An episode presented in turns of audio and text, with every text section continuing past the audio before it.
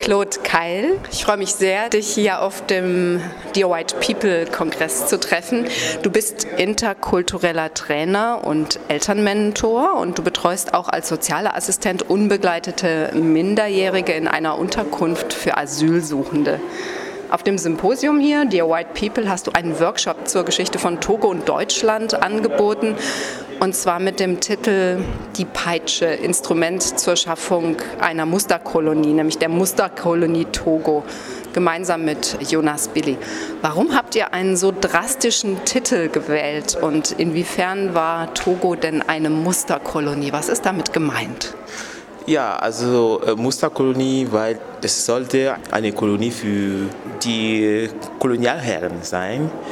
Es wurde einfach äh, mit anderen Kolonien verglichen und die, da haben die ein Gebiet gesucht und das war ja Togo, um einfach den Vergleich mit anderen Kolonien zu machen. Und das hat uns auch ähm, geprägt und darüber wollen wir einfach mal so mit den Leuten austauschen. Wer weiß eigentlich mehr über die Togo-deutsche oder deutsch-togoische Geschichte? Die Menschen in Deutschland, die Mehrheitsgesellschaft hier oder die togoische Exilgemeinde oder auch die Menschen in Togo selber? Wissen sie das Gleiche oder wissen sie unterschiedliche Dinge? Ich würde sagen, das ist unterschiedlich, aber ähm, meiner Erfahrung nach sind die Diaspora-Bewegung oder die Togoer, die hier leben, die versuchen oder die nehmen diese Zeit, die Geschichte nochmal im Fokus. Klar, also es gibt auch deutsche Archivisten oder deutsche äh, Geschichtsstudierende, die dafür interessieren. Aber ich denke, wir Togoer, die hier leben, wir haben auch anderen Bezug mit der Geschichte und unserer Realität. Wenn wir jetzt den Blick auf unser Land werfen und sehen, äh, was es mit Erziehung überhaupt heutzutage zu tun hat, dann für uns ist es ein sehr, sehr, sehr großer Ansporn und Interesse, großes Interesse, uns mehr an unsere Geschichte zu kümmern als andere, würde ich so sagen. Geschichte ist ein gutes Stichwort.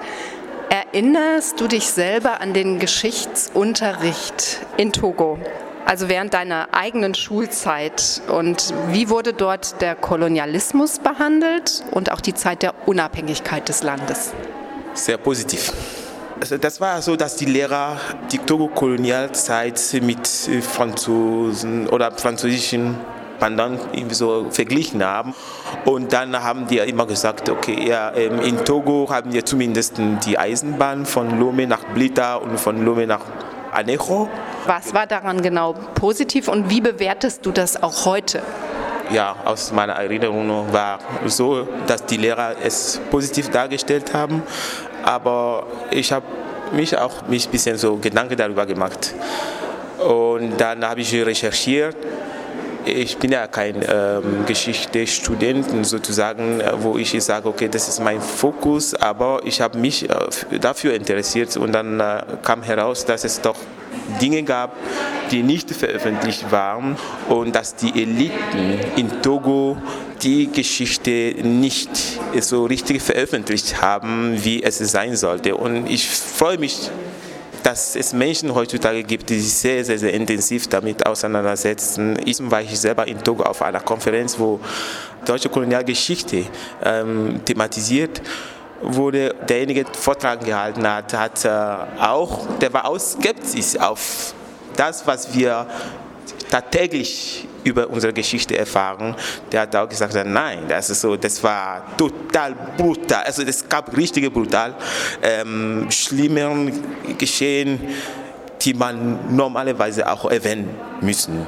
Ein solches Instrument ist vermutlich die Peitsche, nämlich das Instrument zur Schaffung der Musterkolonie Togo. Nochmal meine Frage, warum habt ihr diesen Titel gewählt, die Peitsche? Was ist damit gemeint?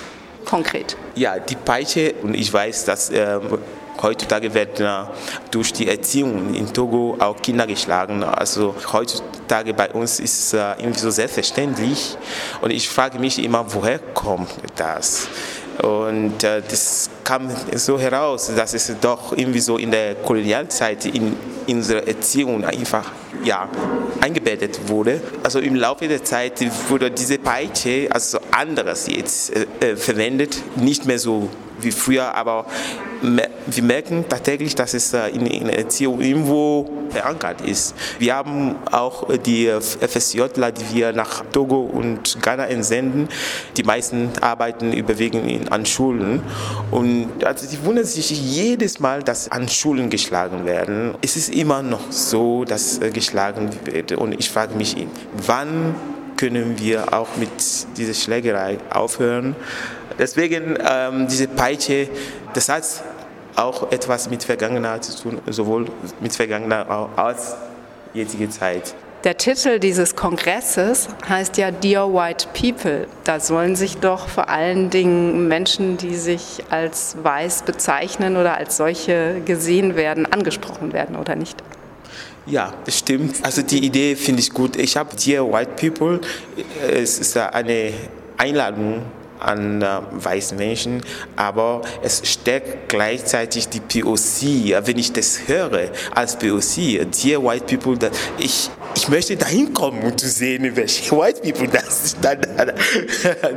Und deswegen finde ich den Titel finde ich echt wow. Ich kann mir gut vorstellen, dass wir diese Veranstaltung, die ganze Veranstaltung sogar einladen.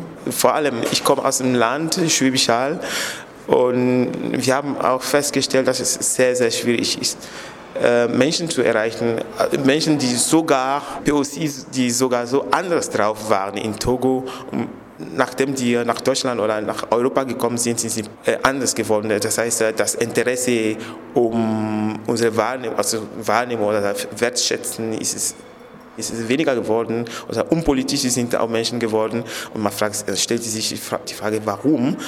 da denke ich auch, dass unser Alltag hier uns einfach, wie soll ich sagen, unser Alltag äh, beschäftigt dass wir nicht mehr so die Zeit haben, äh, uns um die wesentlichen Dinge zu kümmern, die Dinge, die wir, die uns ausmachen, die Dinge, die eigentlich uns retten kann, können. Da haben wir keine Zeit mehr dazu. Claude Keil, herzlichen Dank für das Interview. Bitteschön.